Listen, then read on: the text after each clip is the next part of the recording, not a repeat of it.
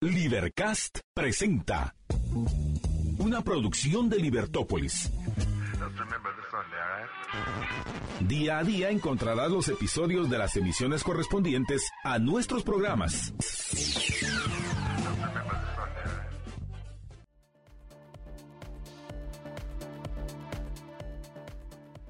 Muy buenas tardes, estimados radioescuchas. Estamos en una nueva emisión de su programa Libertópolis al mediodía. Les saluda Jorge Jacobs. Marta Yolanda se unirá con nosotros en el siguiente segmento y pues hoy tenemos un programa interesantísimo. Hoy vamos a estar, eh, vamos a tener varias conversaciones y el, a las doce y media vamos a conversar con Francisco Quesada del 100 y vamos a hablar acerca de la campaña de afiliación o campaña electoral.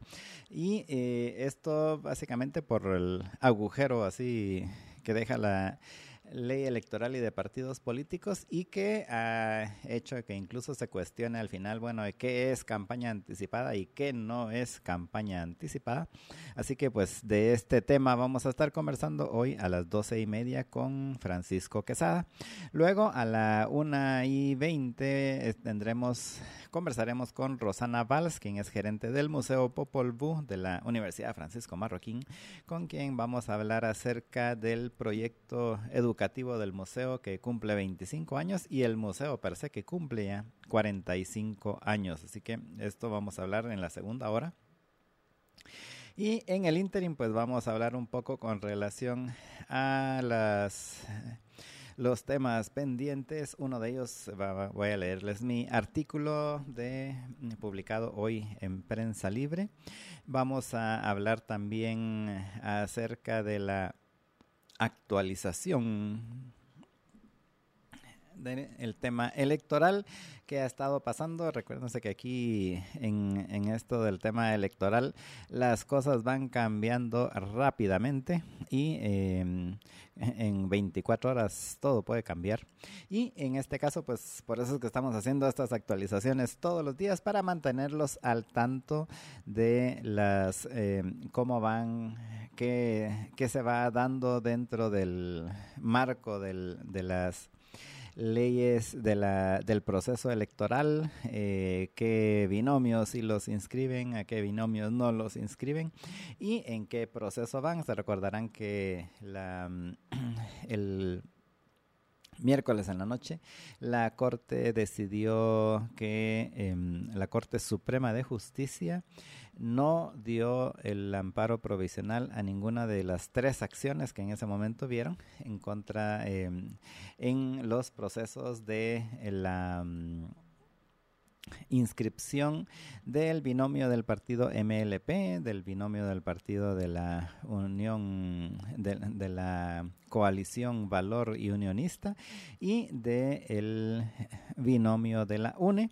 En ninguno de los tres casos dio amparo provisional, solo que eh, como los casos son distintos, pues tienen efectos distintos. En el caso de MLP, que no los han inscrito, eh, pues básicamente el no darles el amparo profesional implica que siguen sin, eh, sin que los inscriban, mientras que en el caso de, de la coalición Valor Unionista y el, partido UNE, el hecho de que no hayan dado amparo provisional implica que continúan inscritos hasta que haya alguna otra decisión.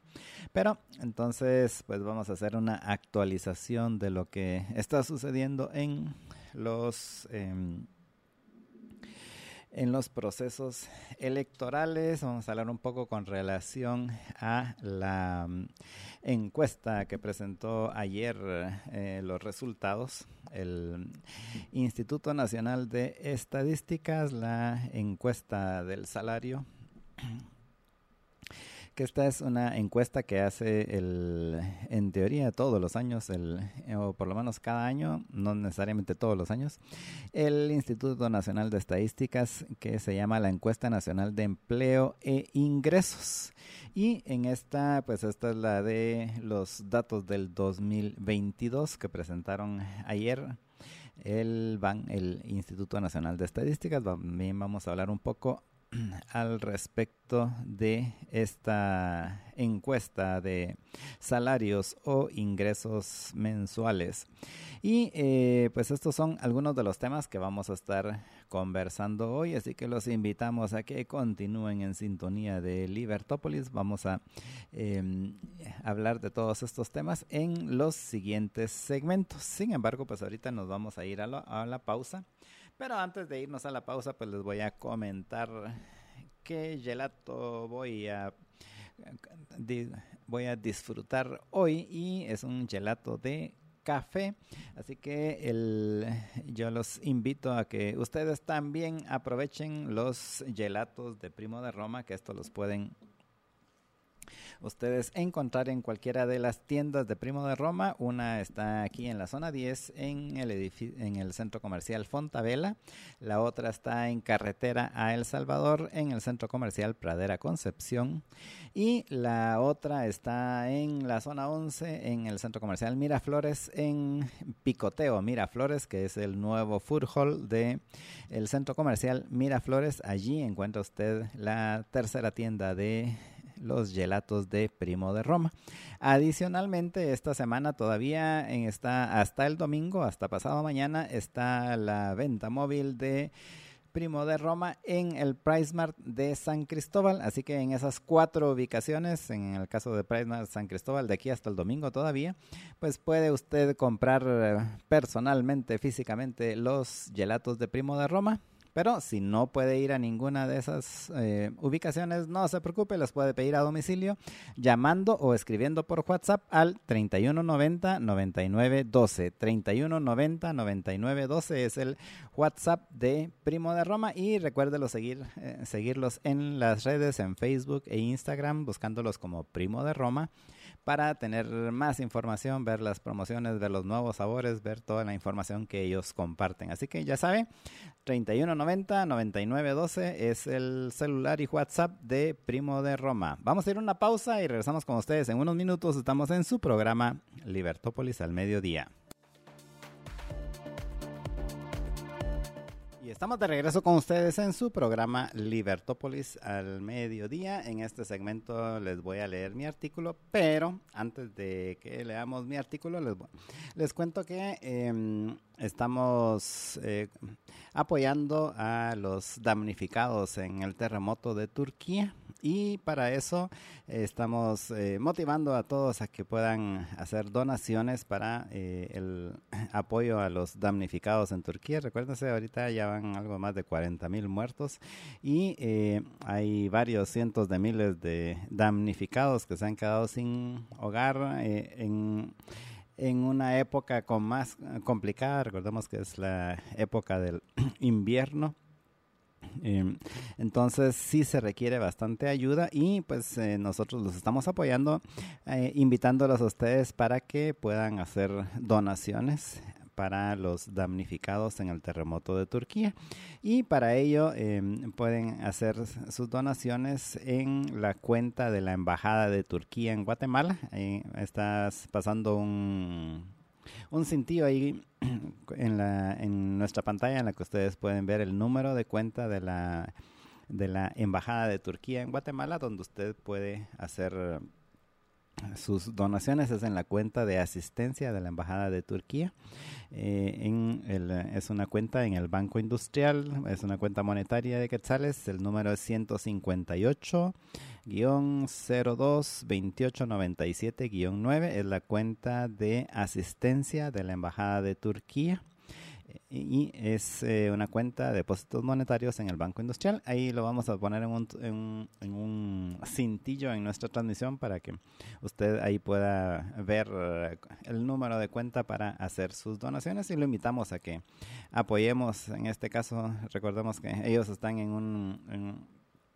donde fue el el terremoto o los terremotos estos en Turquía es un área muy similar a Guatemala en el sentido de que se juntan tres placas tres eh, placas tectónicas y eh, eso ha hecho pues que sea un lugar así de, de muchos temblores y terremotos al igual que como es eh, Guatemala. Así que pues los invito a que mostremos nuestra solidaridad con los damnificados en el terremoto en Turquía.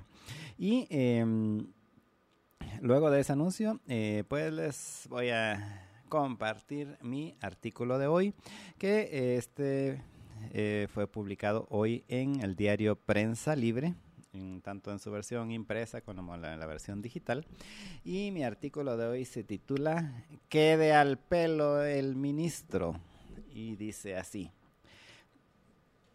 Esta semana el ministro de Finanzas Públicas, Edwin Martínez, se echó una de vaqueros para justificar por qué el gobierno no paga lo que le adeuda al IX, ni siquiera lo reconoce como deuda, lo que ya sabíamos porque es una de las deudas que siempre meten bajo la alfombra para que los datos macroeconómicos no se vean tan malos. Dice el ministro que si queremos que paguen esa deuda, se debe poner un nuevo impuesto. Ve que de al pelo.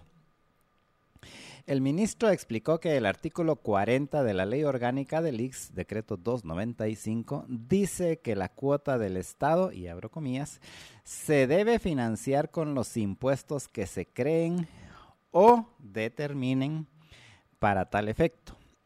Según el ministro, esto implica que la cuota del Estado se debe financiar con impuestos especialmente creados para esto y que, entonces, cuando el Congreso cree el nuevo impuesto, lo pagarán. El ministro todavía se da el tupé de decir que, a pesar de que no existe tal impuesto, el gobierno es tan magnánimo que, aunque sea algo, le da al IX. Lo primero que me vino a la mente al escuchar al ministro fueron las declaraciones del recientemente fallecido expresidente Álvaro Colón, tal vez alguno de ustedes se recuerda, cuando nos increpó que si queríamos seguridad, pagáramos más impuestos porque los que ya pagábamos los utilizaría para sus proyectos sociales. Las declaraciones del ministro no solo son abusivas, sino que, además, completamente equivocadas. No sabe uno si faltó a su clase de lógica o en realidad sabe que intenta vernos la cara de babosos y le da igual. Cualquiera que tenga los más rudimentarios conocimientos de lógica sabe que la I, la Y, implica que ambas condiciones se deben de cumplir para que sea verdadero. Mientras que la O implica que con cualquiera de las condiciones que se cumplan, el enunciado es verdadero. Pues bien, el artículo que el mismo ministro cita para justificar la creación de un nuevo impuesto como condición supuestamente imperativa para que el gobierno pague su cuota patronal, claramente dice que, y lo vuelvo a repetir, no lo repito, se debe financiar con los impuestos que al efecto se creen o, no dice ahí, o determinen, y ahí cierro la, la, la cita. Es decir, hay dos alternativas. O se crean impuestos o se determinan cuáles, ya existentes por supuesto, se utilizan para pagar las cuotas. Por si esto aún no le queda claro al ministro, si la creación de un nuevo impuesto fuera lo que implica esa aseveración, que claramente no lo es, en la misma ley debería haberse puesto una reserva legal. ¿Y qué es una reserva legal? Pues es un mandato expreso contenido en una ley aprobada por el Congreso de que se emita una norma posterior y complementaria para regular una materia específica, así como hablan los abogados. Y, entonces, pues habría, tendría que tener una reserva legal que dijera algo así como que el gobierno no estará obligado a pagar las cuotas hasta que no se cree el nuevo impuesto. Ni el decreto 295 ni ninguna otra ley tiene una reserva legal al respecto. De hecho, si algo se puede inferir del artículo citado por el ministro es que esa determinación es responsabilidad directa del Ministerio de Finanzas y, por consiguiente, del ministro de Finanzas. De allí que es él, al igual que todos sus antecesores, quien está incurriendo en una falta por no determinar qué fondos de los que ya tiene el gobierno se deben presupuestar para pagar las cuotas del IX. De allí que el argumento de que para pagar la cuota patronal del gobierno al IX se debe instaurar un nuevo impuesto es completamente falso. Si el gobierno se manejara de manera eficiente y se redujera la corrupción, tendría suficientes fondos para cumplir con todas sus obligaciones, incluida la del pago de la cuota patronal del IX que se debe ver en todo caso como una imposición que el mismo gobierno se puso cuando instauró un sistema de seguridad social centralizado y de reparto obligatorio para todos los trabajadores, que recordemos que fue el mismo gobierno, eh, el mismo Congreso hace 60 años, pero fue, fueron ellos mismos quienes se lo autoimpusieron, o sea, nos lo impusieron a nosotros y se lo autoimpusieron a ellos. No deje que el ministro lo engañe. Si se le acepta este discurso falaz, tendrán la excusa perfecta para no pagar o, en su defecto, para promover la confiscación de más recursos a los individuos productivos de todo el país. Pues este es mi artículo de hoy en Prensa Libre. Lo encuentran, repito, en la versión impresa o en la versión electrónica de Prensa Libre y el, artículo se titula Quede al pelo el ministro. Y bueno, pues eh, vamos a ir a una pausa, pero antes de irnos a la pausa les quiero recordar que ya es el próximo jueves de ayer en 8 que vamos a tener nuestro conversatorio con María Dolores Arias eh, el jueves 23 a las 7 de la noche para que es eh, que va a conversar con los miembros Plus y VIP de la Liga de los Liberhéroes acerca de una pregunta. ¿Amor de cortar las venas o virtuoso? Este es un beneficio exclusivo para los Liberhéroes Plus y VIP y usted todavía tiene tiempo, si no es miembro de la Liga de los Liberhéroes, pues todavía tiene tiempo de unirse y eh, a la Liga de los Liberhéroes para poder participar en esta conversación que repito es el próximo jueves. Solo para ingresar a la Liga de los Liberhéroes lo más fácil es que vaya a nuestro sitio en libertopolis.com. Allí pulsa el banner que dice únete a la Liga de los Liberhéroes y eh, con eso lo lleva a un sitio que se llama Patreon y en ese sitio usted se puede suscribir a la Liga de los Liberhéroes, apoyar la labor que hacemos aquí en Libertópolis y participar en las actividades de la liga como por ejemplo este conversatorio, así que le invitamos a que no se lo pierda, es el próximo jueves 23, o sea de ayer en 8 a las 7 de la noche. Vamos a ir a una pausa y regresamos con ustedes en unos minutos. Estamos en su programa Libertópolis al mediodía.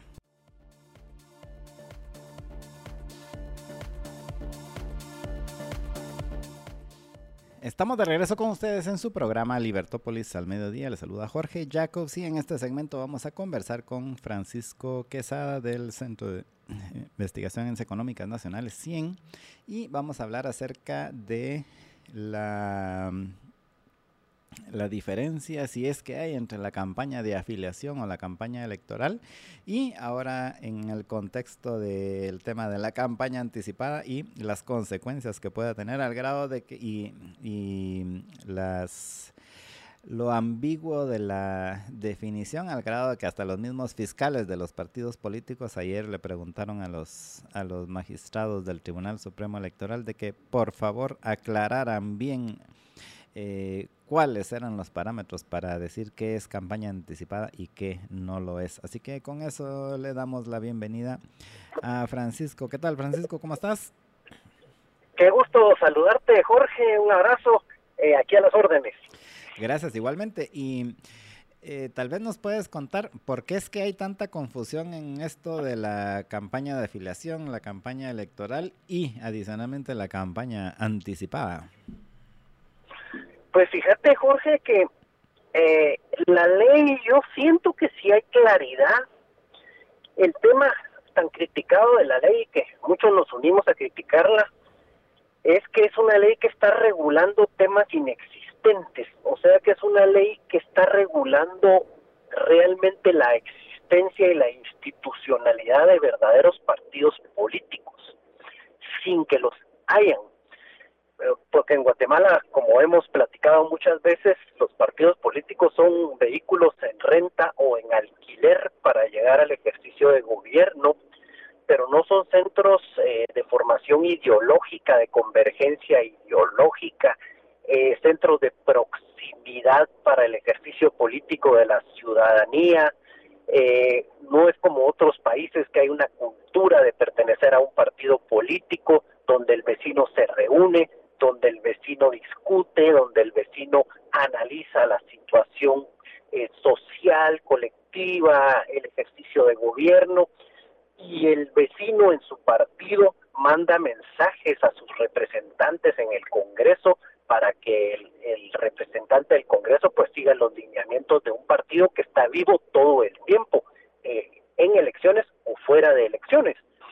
Pero entonces el tema de llamar a una afiliación a un partido político, que es lo que únicamente debería de ser el tema eh, pre-campaña, eh, en Guatemala no, no hace sentido porque los partidos no son ideológicos, los partidos no llevan ideas, los partidos no llevan formas de gobernar.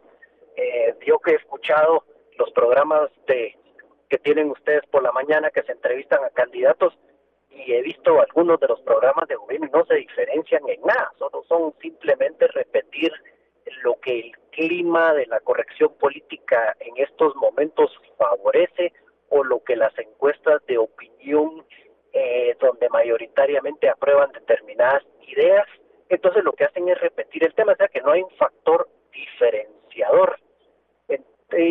Entonces, cuando, cuando se hace un llamado a que los partidos pueden estar en actividad de afiliación, que es todo un tema, un tema muy profundo, eh, los partidos no tienen esa capacidad. Entonces, ahí sí debería estar muy, muy bien diferenciado.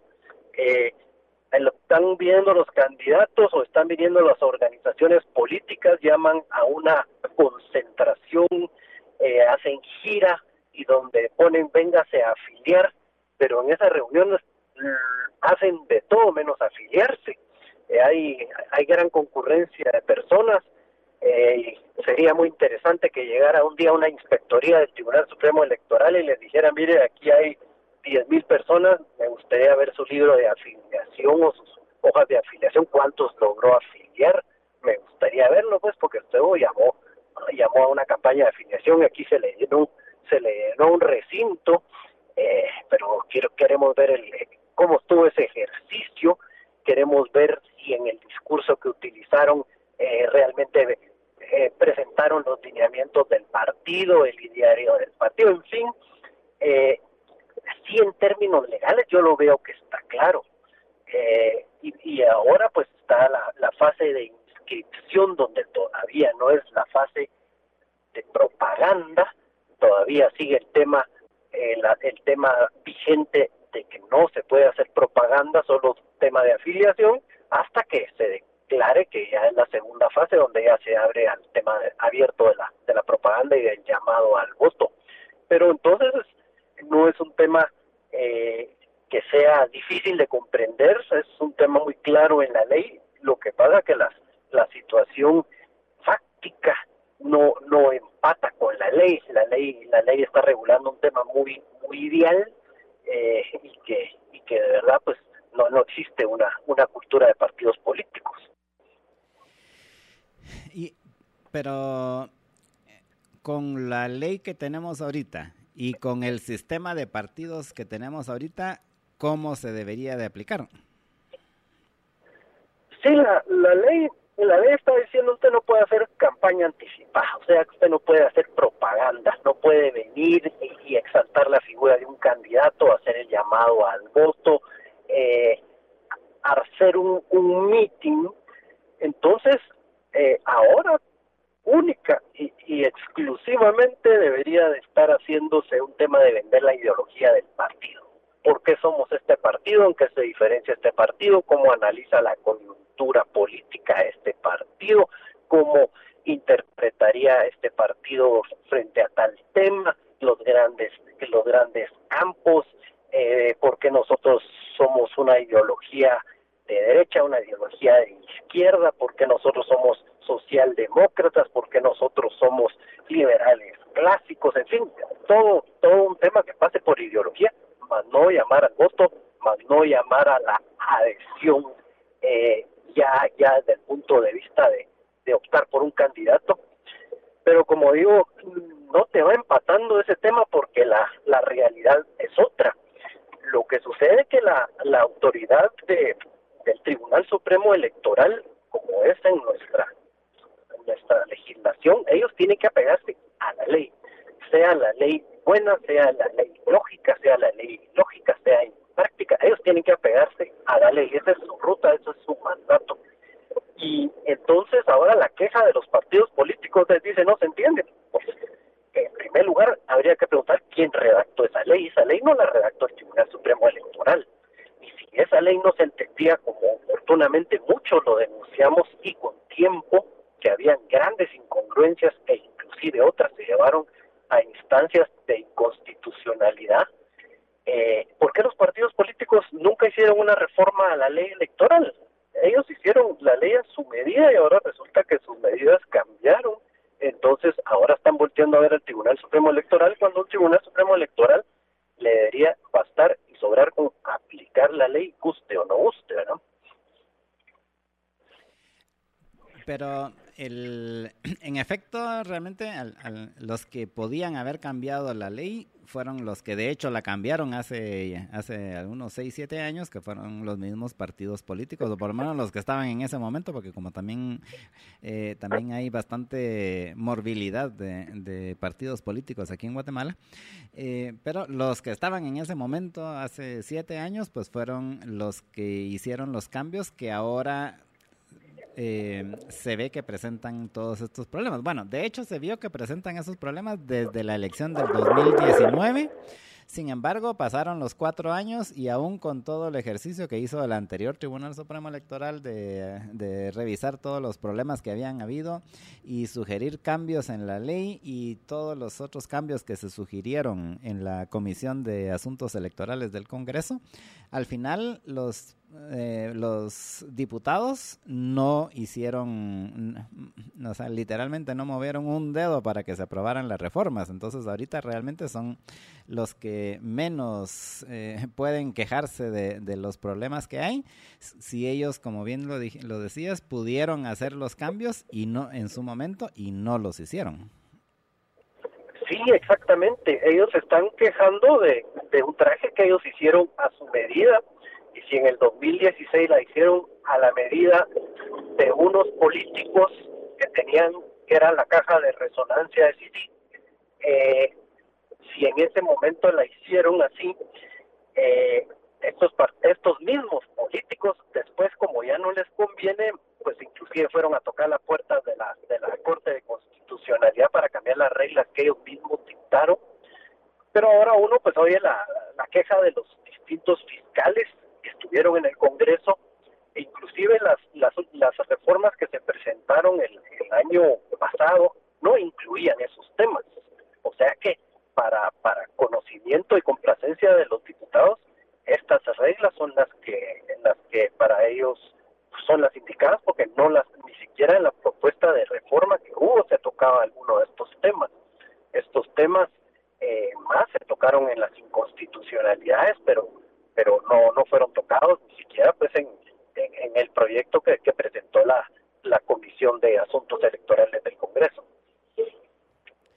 Y, y, en medio de eso, ya saliendo un poco de la parte de afiliación em, y afiliación y la campaña política, para quienes nos están escuchando, eh, la división que hace la ley y que es la que hace también el, el Tribunal Supremo Electoral, porque obviamente, como dice Francisco, tiene que ceñirse a lo que dice la ley, es que em, ahorita estamos en la primera fase del proceso electoral y hasta en la segunda fase, que es la que empieza el 27 de marzo, es lo que ya se llama propiamente la campaña política y es donde ya los partidos y los candidatos pueden anunciarse abiertamente, bueno, sin el abiertamente porque ahí también hay bastantes restricciones de cómo se pueden anunciar, pero eh, pero en ese momento pues ya no tienen la, el problema de, que no pueden llamar al voto ni no pueden ponerse así que, que, voten por ellos.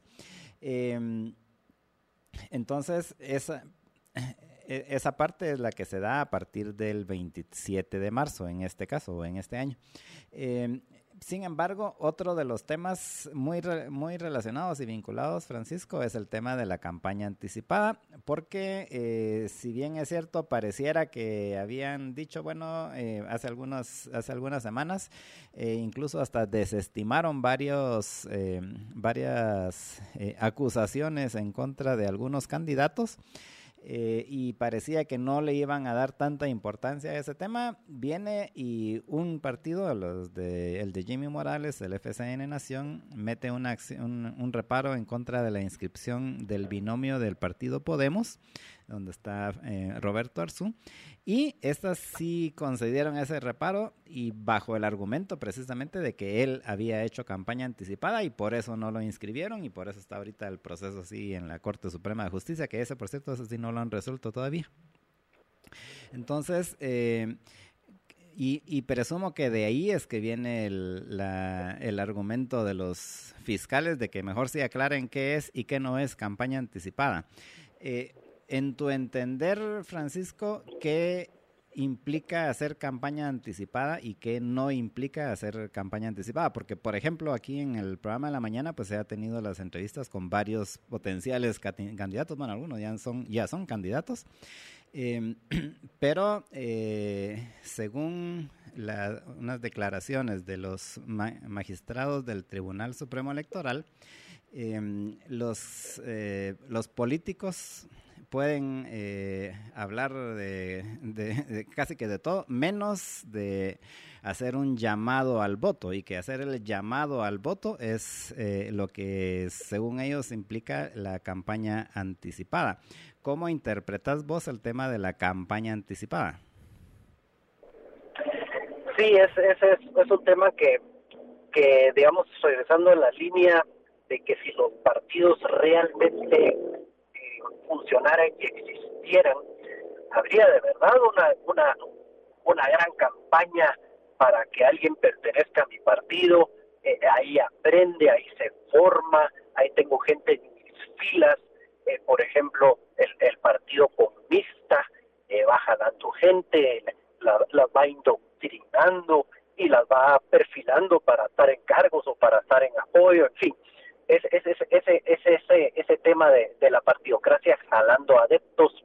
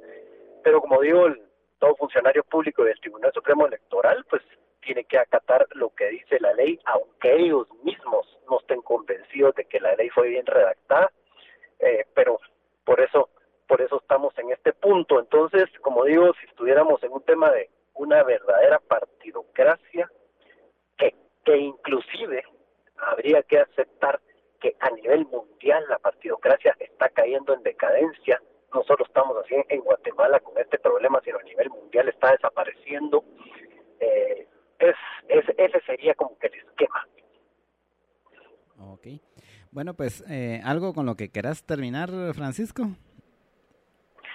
Pues se encuentran, se encuentran los, los políticos con el dilema de que les es muy difícil competir con aquellos partidos que llevan una trayectoria larga, que utilizaron las antiguas reglas de poder utilizar recursos ilimitados y propaganda ilimitada y se posesionaron muy bien. Entonces las nuevas ofertas electorales entran con una marcada desventaja. Y eso es precisamente lo que lo que se convierte en un tema antidemocrático y es lo que esperamos que la Corte de Constitucionalidad resuelva, que la Corte de Constitucionalidad entre en razón de, por ejemplo, no se puede expropiar a los medios de comunicación de sus espacios comerciales y de libre competencia, fijándoles precios o prácticamente interviniéndolos. Es una expropiación o el hecho de que yo como ciudadano quiera apoyar a un partido, quiera apoyar a un, a un candidato y, lo, y no lo pueda hacer eh, de una manera personal, con un servicio, con recursos, etcétera, que no lo puede hacer. Eh, esa es la, la, posibilidad y el mandato constitucional de elegir, porque elegir no solo quiere decir ir a, en ese momento a marcar la papeleta, sino elegir quiere decir todo un proceso previo. Entonces, el hecho de que estos partidos hegemónicos en ese momento eh, quisieron monopolizarlo todo, por eso es que no se pronunciaron nunca en esas reformas, por eso no tocaron temas de financiamiento, por eso no tocaron temas, ampliaron un poco la campaña, pero siguieron dándole todas las prerrogativas a los partidos políticos, siguen los partidos políticos inclusive no solo recibiendo más dinero por el tema de la deuda política, sino que ahora reciben dinero porque ya no pagan su campaña, sino que también ahora el colmo de los colmos es que los fiscales nacionales reciben una dieta de estar en las sesiones del Tribunal Supremo Electoral y es una dieta donde dice se podrán, no dice un máximo de dietas, sino que si ellos quisieran se podrían estar sesionando todos los días y ganar mil y tantos quetzales que ganan por dieta. O sea que siguen tomando los recursos de los guatemaltecos para apostarle a la aventura electoral de alguien. Entonces, eso es lo que lo que tenemos que ver que hay hay una gran desventaja digamos de muchos políticos nuevos que van a entrar muy atrás y los que posiblemente serían las gentes a motivarlas para que participen en la política pues van a ver que, de verdad no tienen ningún chance bajo estas reglas del juego. Y como digo pues las decisiones más importantes que hay en un estado se toman a nivel gobierno y si seguimos delegando o dejando espacios para que cualquiera persona tome ese tema, pues van a llegar los que hemos tenido y el curso de un país se va a ver afectado por esas decisiones eh, a nivel político. Bueno, pues muchas gracias Francisco y seguiremos en contacto porque eh, pues este proceso electoral apunta a que va a tener bastantes altibajos. Muchas gracias Francisco, seguimos en contacto. Seguimos en contacto. Un abrazo, Jorge. Gracias. Igualmente estuvimos conversando con Francisco Quesada del 100. Vamos a ir a una pausa y regresamos con ustedes en unos minutos. Estamos en su programa Libertópolis al mediodía. Muy buenas tardes, estimados amigos. Es para mí, Marta Yolanda Díaz Durán, un gran gusto unirme a la transmisión del mediodía de Libertópolis. Y vamos a continuar en este segmento eh, con la actualización electoral aunque después de la conversación, si nos da tiempo antes, antes, después de la conversación que vamos a, sostener con Rosana Valls, eh, gerente del Museo del Popol Vuh, en, los 25 años, donde vamos a celebrar y nos va a contar Roxana acerca de los 25 años del proyecto educativo, del Museo Popol Vuh y los 45 años del museo. Después de, ese segmento, apreciables amigos, vamos a retomar algo que a mí me parece importantísimo, como es el artículo de Jorge de hoy. Y también pues vamos a actualizar algunos otros grupos que ya se están eh, cada vez con más energía, eh, se están, eh, están reclamándole a la Junta Directiva del IX las recientes modificaciones.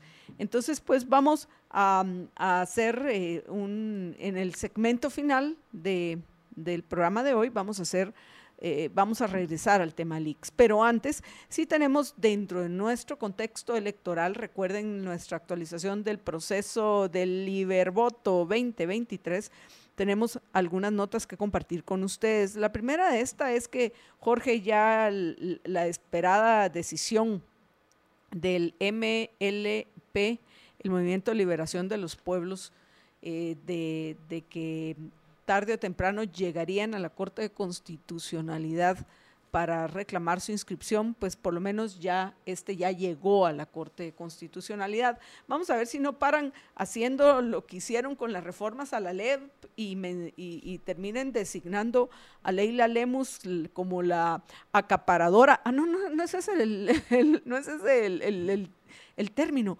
la acaparadora de las acciones o los amparos que tengan que ver con, las elecciones. Ah, la acumuladora, acaparadora, etcétera.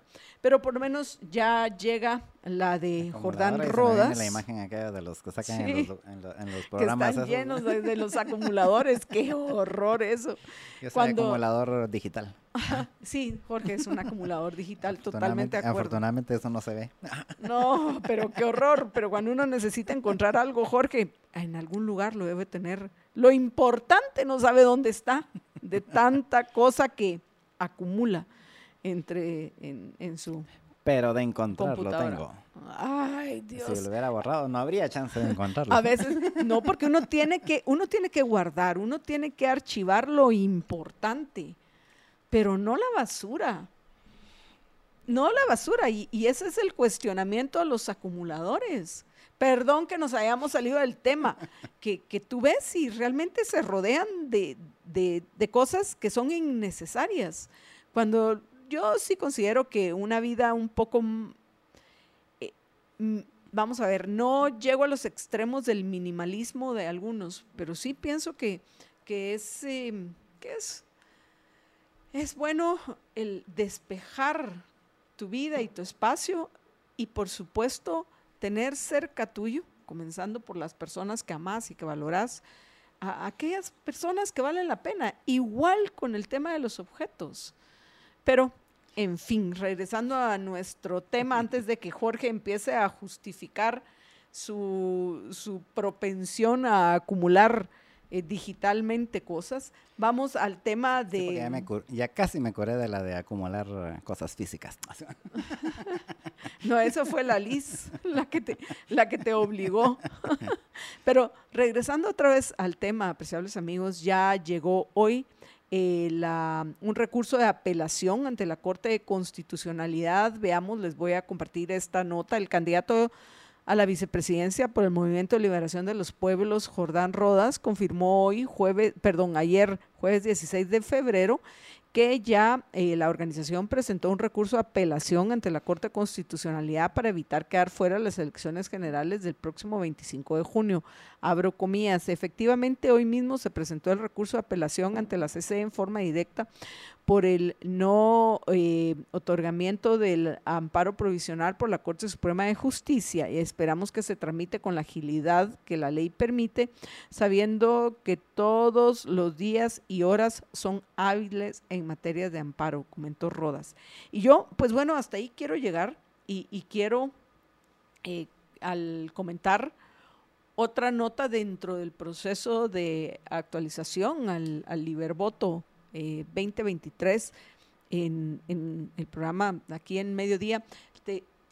por favor, Alex, eh, tenemos el eco. ¿Podés bajarle volumen? Gracias.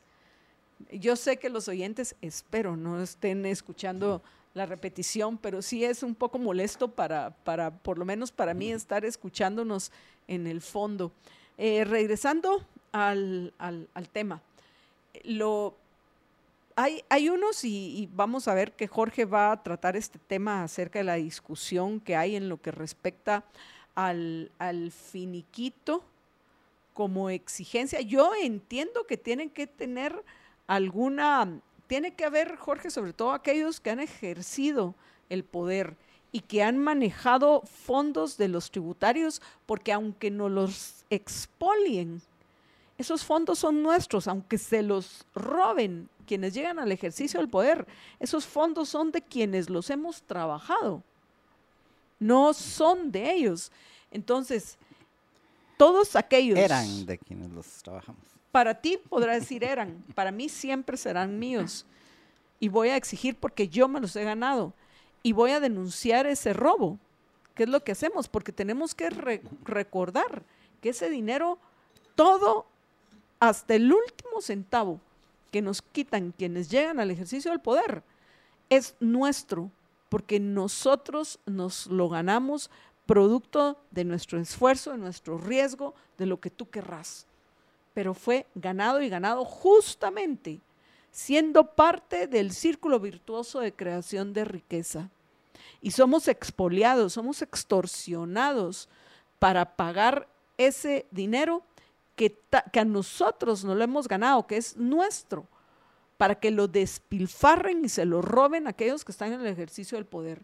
Entonces yo sí considero que es importante que por lo menos haya una revisión y que exista una prueba que muestre que hasta determinado momento, al menos, no se ha logrado identificar que haya habido un robo descarado porque ya de entrada para mí la existencia de muchos entes burocráticos son un desperdicio y un robo los, eh, de, del dinero de nosotros, los tributarios, quienes nos lo hemos ganado, y hablo en presente, no en pasado, porque si lo dejamos ir, e, es como, me conformo, ah, pues ni modo, ¿cómo me costaste ganar? Dios, qué salito, andate, adiós, Dios, Dios. ¿Cómo sudé? Pero bueno, ni modo. Hay que pagar impuestos. Yo cumplo con mis obligaciones. Por favor. No, son, por lo menos para mí, son míos y son míos en presentes. Entonces, ya de entrada hay dependencias estatales que toda la pura existencia de la tal dependencia es un robo. pero por lo menos averiguar qué, qué pasó y que no fueron descaradamente a parar a la, a la pulsera del, del, secretario ministro jefe, digo, a la pulsera o a la, a la, ¿cómo es que se llama? que no vayan a parar a la, a la muñeca, pues, de estos, ¿y a qué me refiero? A un Rolex, esos hermosos, maravillosos que hemos visto. Una cartera como la de la esposa de, de Díaz Canel, ¿no? De Díaz Canel de Cuba. Este, regresando a ese punto, Jorge, que, que, pienso que si quieren seguir en el ejercicio del poder, tiene que haber algo que nos diga, ah, pues ni modo, tiene la legislación hoy les da chance de hacer todo esto y viajar a costa de nuestro trabajo, porque ya no es ni a costa de nuestro dinero, es a costa del trabajo de nosotros. Pero tristemente, para cambiar esto, tengo que cambiar la ley, tengo que cambiar el sistema, me tengo que involucrar. Entonces sí creo en la necesidad de la existencia de, de este tipo de documentos, pero me parece que la forma en la cual está planteado el tal finiquito es sumamente ambiguo. ¿Y cómo es posible que, y por favor, que quede claro que yo bajo ningún punto de vista, en ningún caso, votaría por Telma, eh, Telma Cabrera ni por eh, Jordán Rodas. Nunca, never, ever. Pero considero, Jorge, que si inscriben al Tres Quiebres, por ejemplo, de Ipala, alcalde, o sea, si hay unos que son de los más ladronazos que hay, y yo no estoy diciendo hay que probar lo que estoy, eh, lo que estoy comentando, Pero si algunos tienen facilidad para acumular fortunas a costa de los tributarios, son los alcaldes. Y alguien que además de eso, mi opinión es que ahorita él prefirió presentarse como eh, diputado para el Congreso porque es más complicado que le vayan a quitar el privilegio, el antejuicio como diputado que como alcalde. Y me refiero que es uno de los que está siendo reclamado por el gobierno de Estados Unidos eh, ante la sospecha de, de, de formar parte de una red de narcotraficantes. Contra el supuesto, porque se tiene que probar. Entonces, si lo inscriben a él, pienso que, por favor, ya dejen los que compitan y que se defina en, en, en las, en las, ¿cómo se llama? En, en las, eh, elecciones, en las urnas, esta competencia. Porque victimizándolos, que es lo que están haciendo, lo único que están eh, logrando es subir la imagen de una partida, en el caso de los señores de Codeca, de ladrones, ladrones de energía eléctrica, y si unos considero tienen relaciones con los narcotraficantes son ellos. A mí me parecieron muy sospechosas sus, sus bloqueos de ayer. Sí, que nos inscriban a Jordán y a la Telma, qué barbaridad. No, a mí me parece muy sospechoso. ¿Y, ¿y por qué me parece sospechoso? porque ya en varias ocasiones, y nosotros también lo hemos comentado, es esa mm, alianza estratégica que existe entre ciertos grupos del narcotráfico con los bloqueadores en el país, entre ellos uno de los grupos más importantes, los de, los de Codeca. Entonces a mí me pareció como que muy sospechoso, porque cuando ellos quieren armar relajo por algún tema político, lo anuncian para que tengan cobertura y qué barbaridad y todo el mundo cuídese, vienen la, la, la, pero de la nada salen con, con, bloqueos ayer. Sí, porque no nos han permitido que al Jordancito y a la Telmita lo escriban. Sí, aquí estamos nosotros los 20 pelones que representamos al pueblo. Pues, ni qué pueblo? Aquí estamos evitando, por favor, este, mm, eh, eh, que, ¿cómo se llama? Eh, aquí estamos nosotros protestando. A mí me parece que algún cargamento importante pasó ayer por nuestra Guatemala que contó con el apoyo de Codeca. Entonces, esas son las cosas que se tienen que denunciar y por supuesto deberían de estar investigando los que nos dan seguridad y justicia, que al fin y al cabo, independientemente de lo que pensara Álvaro Colón, esos son los motivos principales, no solo por los cuales se pagan impuestos, sino son los únicos, los únicos motivos que justifican la existencia de un gobierno. Así que investigando deberían de estar qué hay detrás de todos estos movimientos sociales, por favor. Entonces, en fin, el qué va a pasar en la Corte de Constitucionalidad, yo los veo que van cuesta arriba con su propuesta los señores del eh, MLP y las consecuencias que e, eso vaya a traer, no sé. Y no sé tampoco si tienen un plan B. O sea, no hay problema con Telma, el problema es Jordán. Tienen que hacer una nueva, Jordán Rodas, tienen que hacer una nueva asamblea para para escoger un candidato vicepresidencial? Ya tendrían que haberla convocado, porque como tienen que convocarla con cierto tiempo de anticipación y tendrían que hacerla antes del, del, día de la... Hablarle al micrófono, porque luego dicen, Jorge, que te bajan tu micrófono, el volumen y todo. Mentira.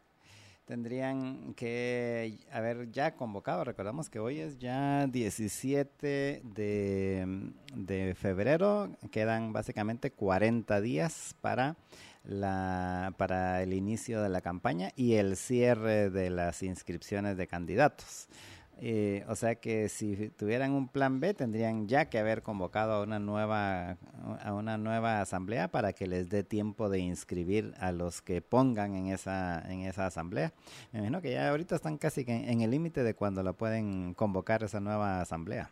Y bueno, hablando de yo pensé que tú ibas a comentar algo del tema del finiquito, Jorge, pero veo mientras eh, te, preparas en ese punto.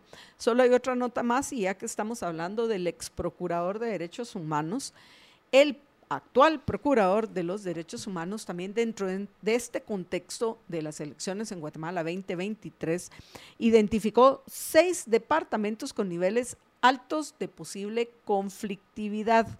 ¿Cuáles son? Eh, vamos a ver, la PDH ve altas posibilidades de conflictividad electoral en seis departamentos a causa de atentados contra candidatos.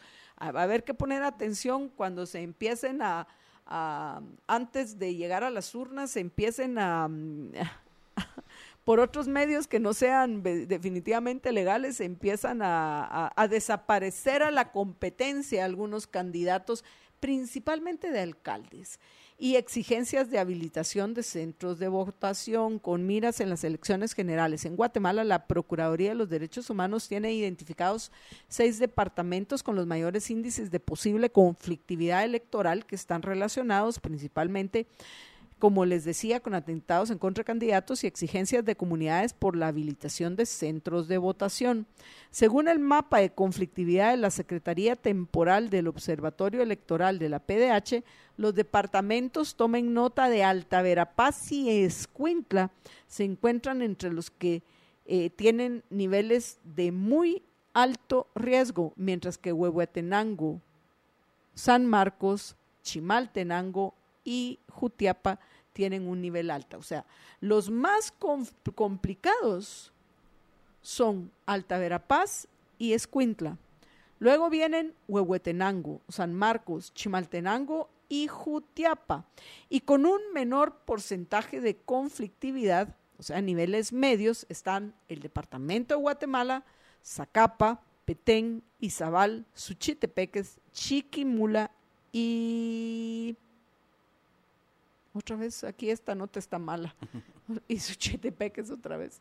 En fin, entonces habrá que estar eh, atentos, Jorge, a lo que suceda en, en estos eh, departamentos, porque el pleito principal en estas áreas es por quién queda de alcalde. Y, y hasta este, y yo creo que en esta primera etapa del proceso electoral no vamos a ver todavía, espero, muertos.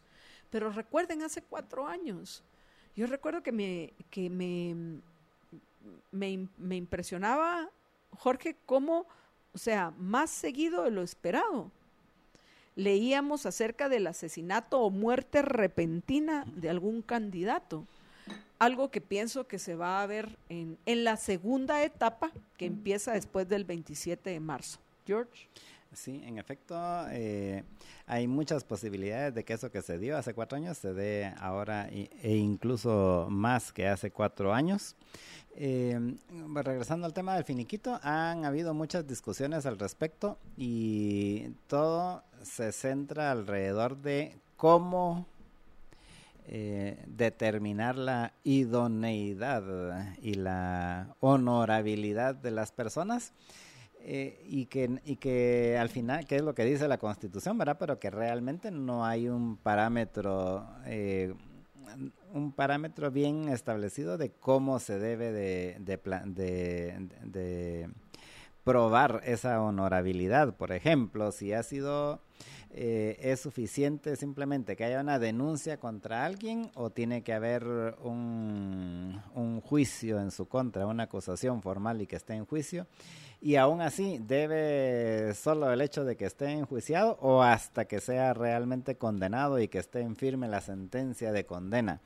Eh, son todos los parámetros que lamentablemente no están definidos y por no estar definidos al final depende de la interpretación que dé en última instancia la Corte de Constitucionalidad porque aquí eh, cualquier amparito y no me refiero a y, no, y, no, y, no, me refiero a quien le habían puesto ese a Jordán Rodas a Jordán Rodas. Aquí cualquier amparito sea por lo que sea llega hasta la Corte de Constitucionalidad y entonces al final todas las decisiones así de eh, no digo de importancia casi todas las decisiones judiciales aquí en Guatemala realmente las toma la Corte de Constitucionalidad eh, en última instancia. Y eh, entonces eh, eso al final cómo se califica, qué, quién es honorable y quién no es honorable, al final depende de la interpretación que en su momento de cada Corte de Constitucionalidad, porque adicionalmente, dependiendo de cómo esté conformada la Corte de Constitucionalidad, así son las... las decisiones que toman, entonces realmente no hay parámetros em, válidos.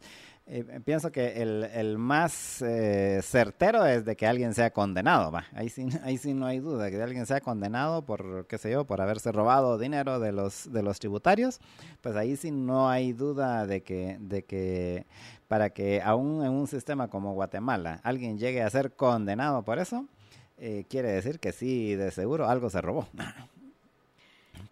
Porque si fuéramos solo a las sospechas, realmente casi que ningún funcionario eh, debería de poder eh, eh, inscribirse como candidato a ningún puesto. Que por cierto, yo tal vez apoyaría esa moción, pero... pero, pero realmente no, o sea, si solo por las sospechas, pues, o sea, repito, casi cualquier, no se podría inscribir casi a ningún exfuncionario en, como candidato. Entonces, mientras no quede realmente bien definido eh, qué términos y qué parámetros utilizar, eh, pues al final no va a no va a funcionar. Porque en el caso específico del finiquito ese realmente fue de, de reciente inclusión en los términos electorales en los procesos electorales. Creo que fue en el 2007 fue que o en el 2011 en la siguiente fue cuando incluyeron eso y por presiones de la gente que decía que no se debía de inscribir a los corruptos, ¿verdad? Pero al final, aún el pinche finiquito, que realmente no se llama así, es que, ¿cómo es? Eh, no me recuerdo cuál es el, el, el, término así completo del eh, constancia temporal de, de, de, que no tienen ninguna denuncia en ese momento. Eh, al final eh, eso puede ser utilizado también en contra de, en contra de cualquiera, porque, porque, o sea, contra cualquiera se puede hacer una denuncia y entonces según cómo funciona la Contraloría de Cuentas, como tiene una denuncia, entonces ya no tiene finiquito. Eh, entonces, eh, si yo quiero volarme a alguien de la competencia, así, en, que esté compitiendo conmigo, lo, lo, más fácil es precisamente ir a hacer una denuncia en su contra. De aquí que se averigüe, ya por lo menos ya me lo volé de la competencia. Eh, o sea, eso es, eso es a lo que se prestan este tipo de situaciones. Vamos a una breve pausa, apreciables amigos, y cuando regresemos le vamos a dar la bienvenida a, a Rosana Valls, gerente del Museo Popol Vuh para que nos hable, nos comente acerca de esta celebración de los 25 años del proyecto educativo del museo y los 45 años de la existencia del mismo. Así que quédense con nosotros y después, eh, después de que terminemos de conversar con Rosana, vamos a regresar a los temas políticos porque hay un par de cosas pendientes que nos parece importantísimo señalar. Y, y una de ellas es, es eh, el, tema que abordó Jorge en su artículo, que llevó ya eh, también a varias eh, entidades, entre estos el AmCham, que se une al rechazo en contra de los cambios al X y les pide, y me parece correcto, y pienso que ahí nos deberíamos de unir, Jorge, en dar marcha atrás a esa decisión. Y vamos a, en este último segmento, vamos a compartir con ustedes los mensajes que, que, han dejado los oyentes a los temas que hemos abordado hoy en Libertópolis al mediodía, incluidos los que están diciendo que porque vine tarde, que quiero hablar del tránsito también, que porque vine tarde se derritió mi gelato, que no tengo derecho a gelato. vamos a la pausa después de este... ¡Ah! Anuncio que tengo yo para ustedes. Viernes se escribe con la B de Vesubio. Vesubio. Apreciables amigos, antes de que se haga más tarde, para que pidan desde ya su pizza o su pasta preferida al 23 23 23 23 23 23 23 23, no se va a confundir, son solo 4 23, 23 23 23 23. Vean qué fácil es el teléfono de nuestros amigos de Vesubio, ya sea para pedir su pizza o pasta hechas en hornos de leña o para reservar para cualquiera que sea su reunión o celebración en Vesubio de la zona 10, las bajadas, carretera El Salvador, kilómetro 16 y Paseo Cayala. Recuerden, Vesubio es la pizza como debe de ser. Vamos a ir a una breve pausa y regresamos con ustedes en unos minutos. Quédense con nosotros. Y bueno, apreciables amigos, estamos ya de regreso en la emisión del mediodía de Libertópolis y tal. Y como les habíamos comentado, vamos a hacer un, un, descanso en el camino y vamos a escuchar buenas noticias, como las que nos trae nuestra invitada en este segmento, Rosana Valls, gerente del Museo Popol Vuh, que nos viene a, comentar acerca de los 25 años del proyecto educativo del museo y por supuesto sus 45 años de vida del museo. Roxana, buenas eh, tardes, bienvenida y adelante. Em, buenas tardes, Marta Yolanda, Jorge y todos los escuchantes de Libertópolis. Qué gusto estar aquí con ustedes nuevamente.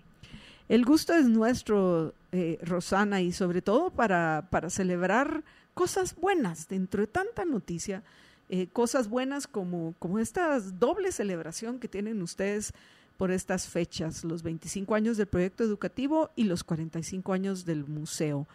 ¿Nos podrías eh, poner en contexto y contar con un poco más de, de detalle o con el detalle necesario acerca de estos dos, eh, e, estos dos hechos importantes del 2023? Claro, hace pues 45 años Jorge y Ela Castillo donaron su colección particular de piezas que tenían tanto de la época prehispánica como de la época colonial o virreinal a la Universidad Francisco Marroquín, institución que pues eh, ha alojado a la colección, le ha dado pues este soporte, este mantenimiento y pues aquí ha ido la colección eh, estando a disposición de todos los guatemaltecos, como fue lo que pidieron los señores Castillo en el momento de la donación. Querían que los guatemaltecos, principalmente los niños, aprendieran a través de estas piezas que exponen pues tantos años de cultura. Estamos hablando de un periodo de 3.000 años de la historia de Guatemala.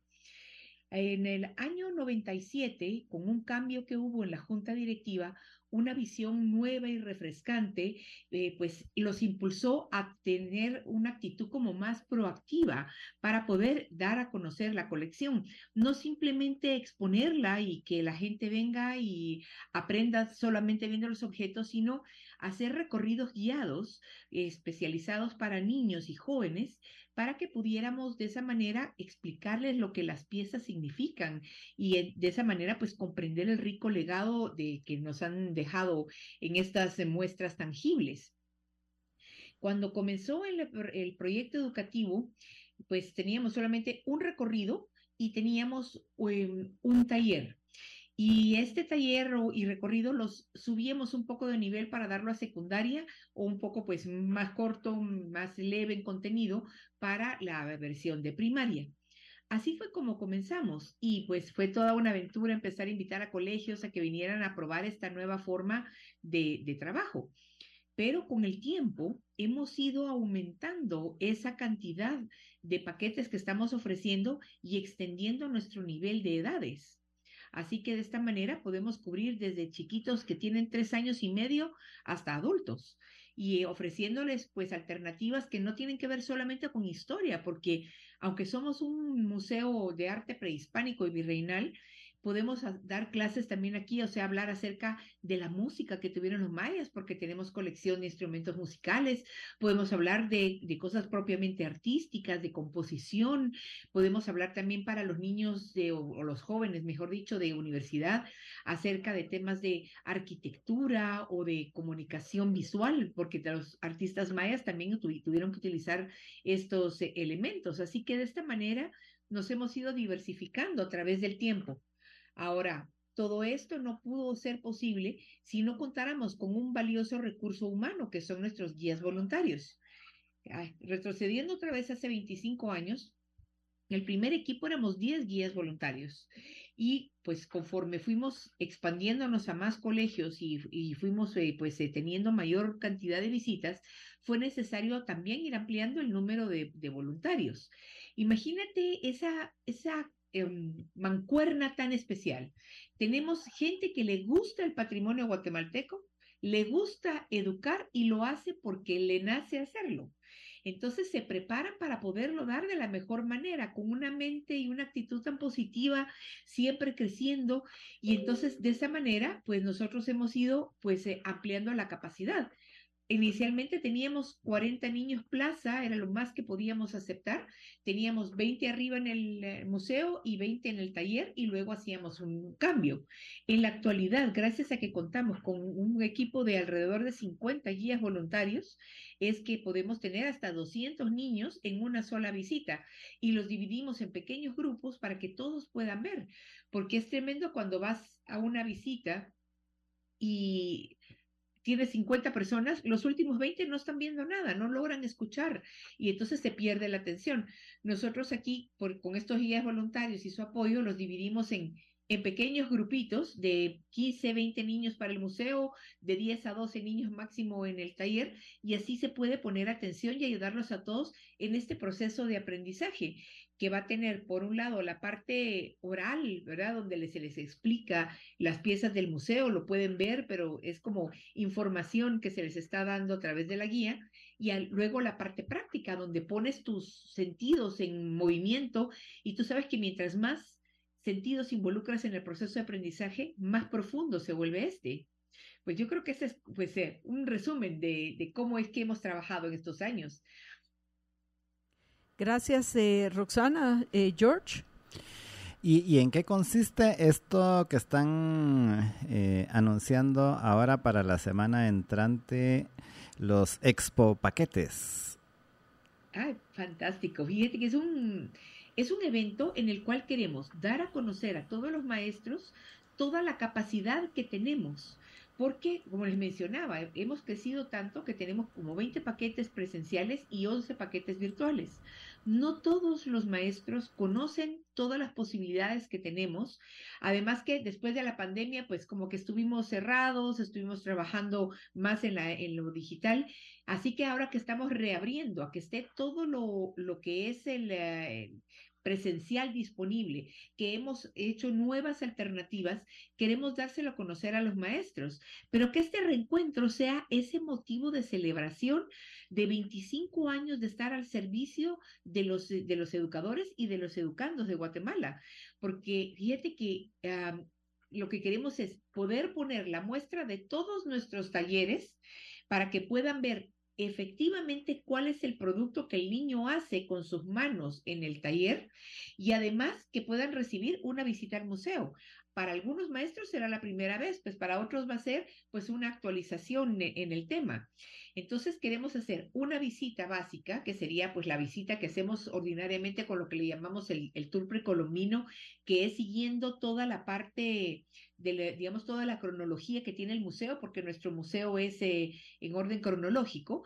Entonces vamos a, ir viendo fase por fase, ¿verdad? El preclásico, clásico, posclásico, pero de esta manera modelarles lo que sería pues una forma de dar uno de nuestros recorridos. Van a ver, como la exposición de los talleres para que vean los productos, pero al mismo tiempo queremos siempre apoyar a los maestros, también porque ellos necesitan, igual que nosotros, estarlos actualizando en temas nuevos. Y en esta oportunidad, pues va a ser a través de una valiosa conferencia que nos va a ofrecer la licenciada Ingrid Klandero de Figueroa, que se va a llamar El Maestro Catalizador del Aprendizaje. La licenciada Aklanderu tiene una maestría en educación en Harvard con una feca eh, eh, Fulbright, perdón, y una maestría en consejería y salud mental. Así que es una persona que tiene una amplia experiencia en, pues, en manejo de alumnos, en eh, nuevas formas de aprendizaje y al ser miembro de la junta directiva del museo es una de estas mentes creadoras que ayudó a, hacer esta, este vuelco, a, formar el proyecto educativo, a tener un equipo de voluntarios, ayudó a preparar el primer tour que se hizo al, al museo, o sea, el primer paquete educativo, y a raíz de esto, pues hemos ido trabajando en colaboración con personas que nos han ayudado a desarrollar los, los eh, diferentes paquetes. Entonces, imagínate esa, ese evento. Van a poder conocer todo el potencial que ofrece el museo, recibir la visita, la conferencia para actualizarles y luego vamos a hacer una rifa de un paquete educativo que pueden elegir entre toda la gama que tenemos y este va a ser hasta para 40 niños, para que puedan traerlos gratis un día. Así que de esta manera esperamos que este evento sea pues un volver a abrir las puertas a lo presencial y en un año que para nosotros es tan significativo, enseñando pues todo lo, que podemos ofrecerle a los maestros y a los alumnos de Guatemala. Roxana, muchísimas gracias por acompañarnos y, por supuesto les queremos desear éxitos en todas estas actividades que tienen planeada, eh, planificadas para el celebrar estos eh, aniversarios. ¿Algo más que quieras agregar antes de que terminemos? Fíjate que me gustaría invitar también a, la, a lo que tenemos para las personas que no pertenecen a grupos de estudiantes.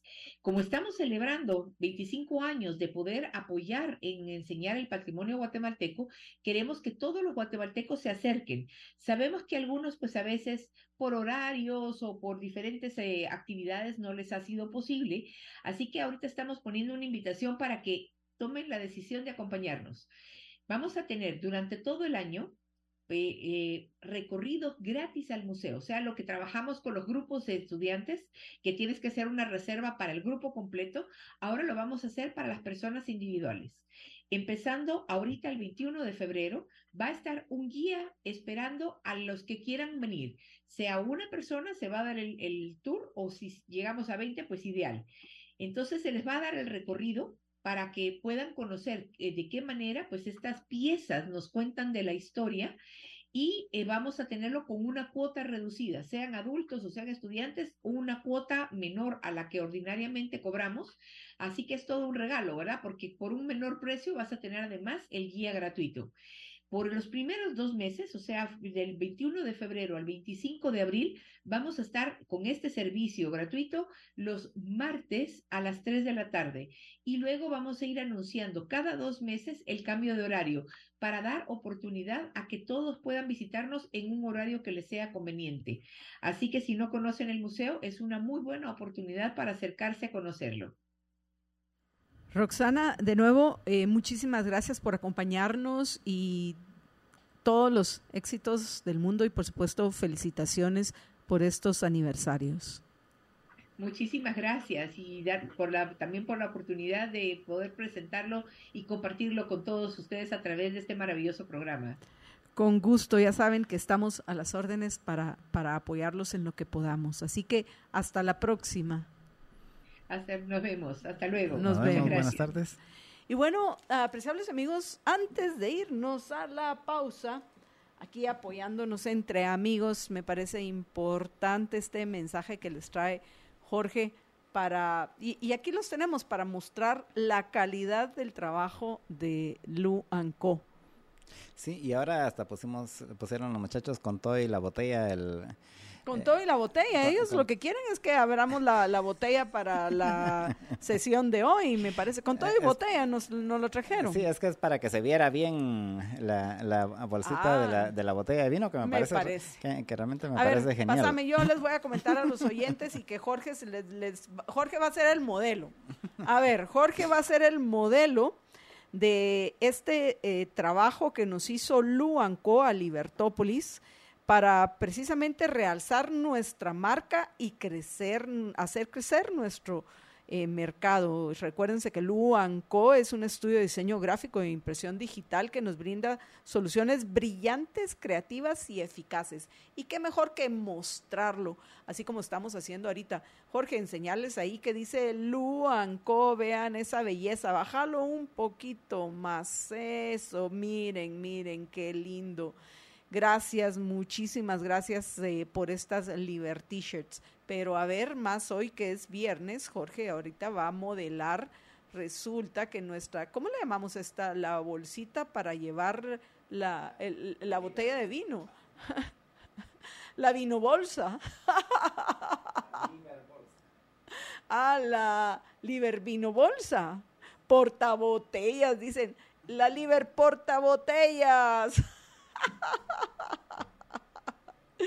para que miren, miren la calidad del detalle con el cual trabajan nuestros amigos de Luanco, que ustedes pueden escribirles al WhatsApp 35 66 80 62. Ahí sigue Jorge, ahora va con la libertaza. Al 35 66 80 62 35 66 80 62. Les pueden escribir o visitarlos en Boulevard Los Próceres 10-50 Zona 10, Plaza La Vía, local 212, segundo nivel. O búsquenlos en redes sociales como Lu y Comp.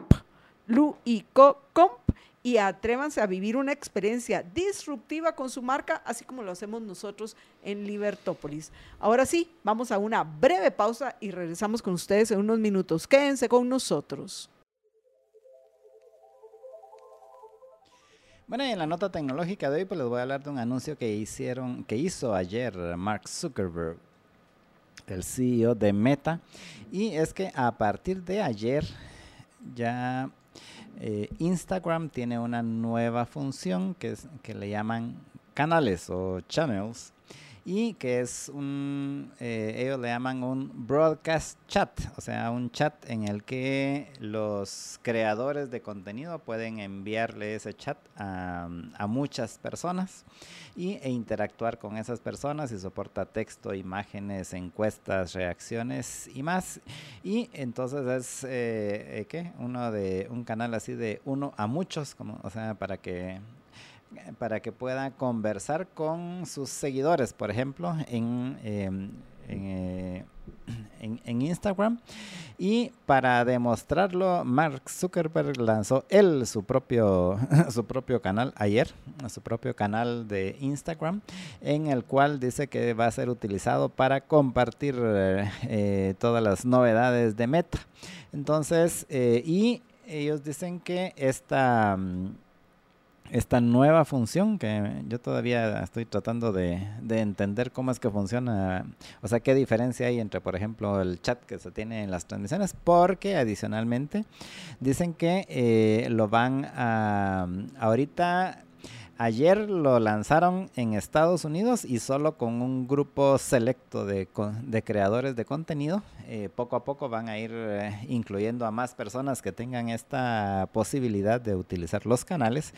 Y más adelante dice que van a eh, pasar esta característica también a el Messenger y al Facebook. Así que más adelante pues tendremos esa opción de los de, los, el chat, eh, el broadcast chat, em, que ahora tiene Instagram, que ahora tiene Instagram con algunos creadores selectos, a, eh, también lo, se va a tener en Messenger y Facebook, así que este fue el lanzamiento que, que hicieron ayer, repito, ahí, ahorita está disponible solo para un grupo pequeño de de creadores, pero poco a poco lo van a ir ampliando a más personas que para que puedan comunicarse con sus seguidores de una manera, según ellos, mucho más eh, eficiente y vívida. Entonces, estos son los nuevos canales de, de, Instagram y eh, pues las imágenes y el video son de Meta y esta es la nota tecnológica de Libertopolis.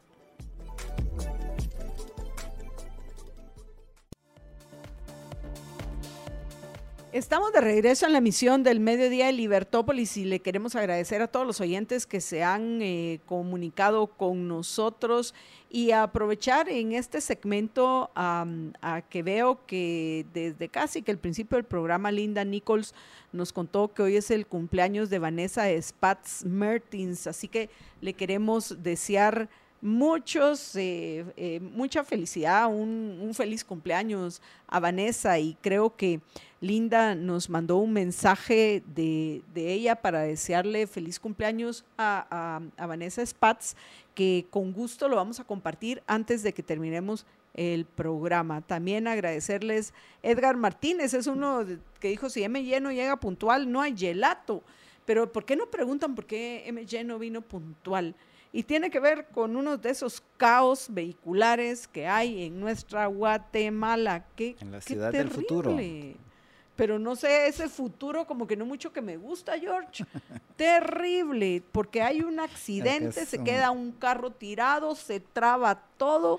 Es que tenemos que hacer un futuro de ciencia, de película de ciencia ficción. Tenemos de- que hacer un programa tenemos que hacer un programa serio al respecto del tránsito en Guatemala, Jorge, porque es malo para tu salud emocional, es malo para tu seguridad, porque es eh, eh, eh, en, en los grandes estacionamientos en los cuales se, se, se convierten las eh, calles y avenidas de la capital, aunque también no es ya solo un fenómeno capitalino.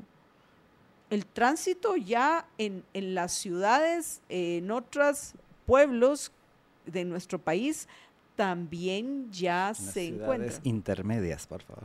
Ciudades intermedias, como los querrás llamar, por otros motivos en que, que pueden incluir lo estrechas que son las calles y las avenidas, aquellos que les gusta pueblear, por lo menos a mí me, me encanta hacerlo, o me gustaba más antes porque ahora es complicado atravesar pueblos, porque como son tan estrechas las calles y las avenidas, no, no puedo, no, pasar y, y la gente es tan irresponsable que hay veces que, que para el pick-up de enfrente, resulta que se topa con el tío Chema y entonces ahí se paran y no les importa la cantidad de vehículos que tengan atrás, se pone a platicar con el tío Chema del churrasco que van a tener el domingo, yo qué sé, cualquier cosa.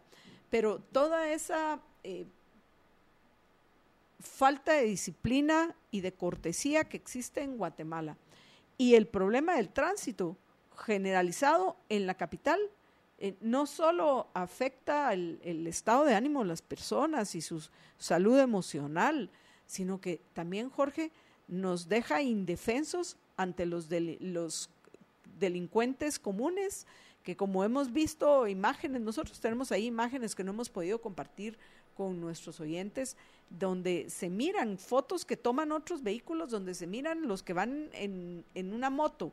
Tenga cuidado cuando vea que vienen dos personas en moto, porque si tú tenés calor, no tenés aire acondicionado en tu teléfono, en tu teléfono, en tu carro, bajas el- la ventana para que pueda circular el viento.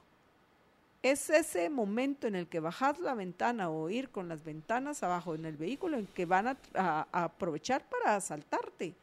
Y no digamos aquellos que hasta caminando van, vamos a ver, te toca, les tocan la puerta en las ventanas y por favor nos entregan su celular, eh, su cartera y todo lo que tenga.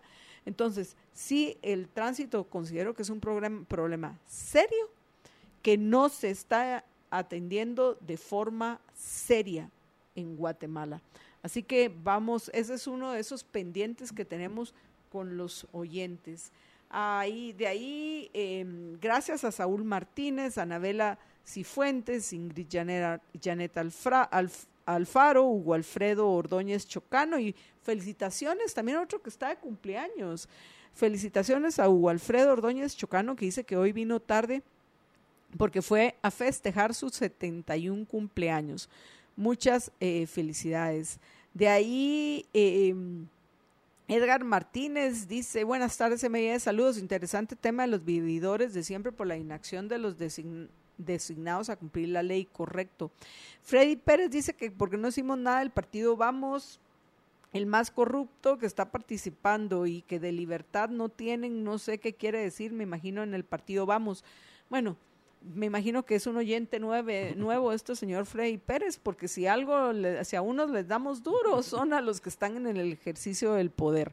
Así que lo que único que puedo hacer es eh, invitarlo a, a que nos escuche seguido para que pueda opinar con, con los pelos de la burra en la mano. En la mano. Ah, Vanessa Spatz, saludos Vanessa, ya dice, gracias por los saludos. Y en unos minutos, Vanessa, te vamos a poner el, el audio que te mandó eh, Linda Nicole. Pero antes de eso, eh, teníamos pendiente este, que es un tema que, que, que hay que abordarlo más seguido, Jorge. El descaro del gobierno, como bien lo explicas tú, del actual ministro de Finanzas, de pretender que si queremos que pague su cuota patronal el gobierno al IX, hay que castigar más a los ya castigados tributarios en Guatemala. Y, me parece que este llamado que hace el AmCham, Jorge, que se unen al rechazo en contra de los cambios del y que les piden que den marcha atrás, es una, eh, es una iniciativa que vale la pena apoyar y que hay que unir a más personas, porque este problema que han causado con esa decisión de que todos aquellos con un solo empleado que tienen tengan que pagar el, el IX, no ayuda a nadie. Por favor, no ayuda a los empleados porque se van a quedar muchos sin trabajo. Así que en lugar de estar haciéndole un bien, le están haciendo un daño. Y que por lo menos este problema se resuelve con, con, la junta directiva del IX reconociendo que se equivocaron y dando marcha atrás a esta propuesta. Pero aparte, tenemos el problema de esta famosa cuota patronal que del, del gobierno y, y, de raíz y, de origen, el, el, a fin de cuentas, el origen del problema con el, el, la seguridad, la llamada seguridad social, entre comillas, en Guatemala, es, es de raíz. Hay que enfatizar que lo que necesitamos es que haya libertad de elección como la hay hoy en Colombia que es un tema que no vamos a poder tratar. Todavía en Colombia. Todavía hay en Colombia y que precisamente las manifestaciones de miles de personas esta semana en contra de Petro es por su intención de acabar con la forma en la cual eh, tienen esa, entre comillas, seguridad social los eh, colombianos. Vamos a ver si el lunes eh, podemos tratar este tema con un poco más de detalle, pero se nos está acabando el tiempo antes de despedirnos, vamos a, escuchar el mensaje que le manda nuestra oyente Linda Nicole a Vanessa Spatz de mm, feliz cumpleaños. Adelante, Alex, por favor. Muy buenas tardes, Marta, Yolanda, Díaz Durán y Jorge Jacobs. Les saluda Paul y Linda eh, desde California. Eh, les cuento que el, cumpleaños de nuestra amiga Vanessa Spatz Mertins es hoy. Y como ella nos saluda siempre para los cumpleaños, y me imagino que lo hará para el 21 de marzo de Marta y Holanda, el 26, 27, 28 creo que es para Jorge, el cumpleaños. Pues eh, nada más un, fuerte abrazo a Marta Yolanda y a Jorge y eh, recordándoles únicamente que hoy es el cumpleaños de Vanessa Spatz y quiero hacer esto. Happy birthday to you. Happy birthday to you. Happy birthday, dear Vanessa. Happy birthday to you. Ya queremos pastel, ya queremos pastel, aunque sea un pedacito, pero queremos pastel. Libertópolis es el mejor programa que, nosotros vemos con Paul. Eh, Paul quiere decir hi. Hello. Felicidades a todos. Gracias, Libertópolis. Chao. Y por supuesto, gracias a Linda por ese recordatorio y, que de paso les recordó no solo a Vanessa, sino al resto de nuestros oyentes los cumpleaños, eh, próximos cumpleaños, tanto de Jorge como mío. Así que gracias a, a Linda y a todos los que nos acompañan. Lamentablemente no me va a dar la oportunidad de saludar a todos aquellos que nos han dejado comentarios en, en Facebook, pero sí por lo menos de agradecer a alguno de los liberamigos que han compartido nuestro programa. Agradecerle a Rosana España, a Estuardo Hernández, a Alfredo Paz y a Michelle Fernández. Y en los segundos que nos quedan, eh, recordarles a los oyentes que los esperan de 5 a 7 de la noche los hermanos Juárez en Libertópolis viernes.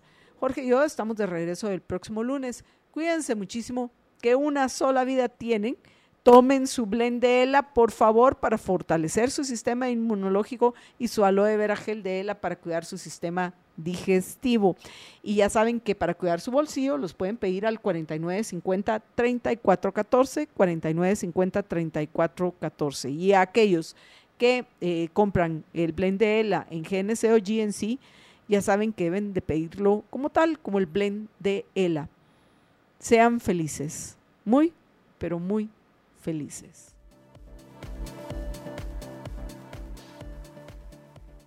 Libercast presentó una producción de Libertópolis.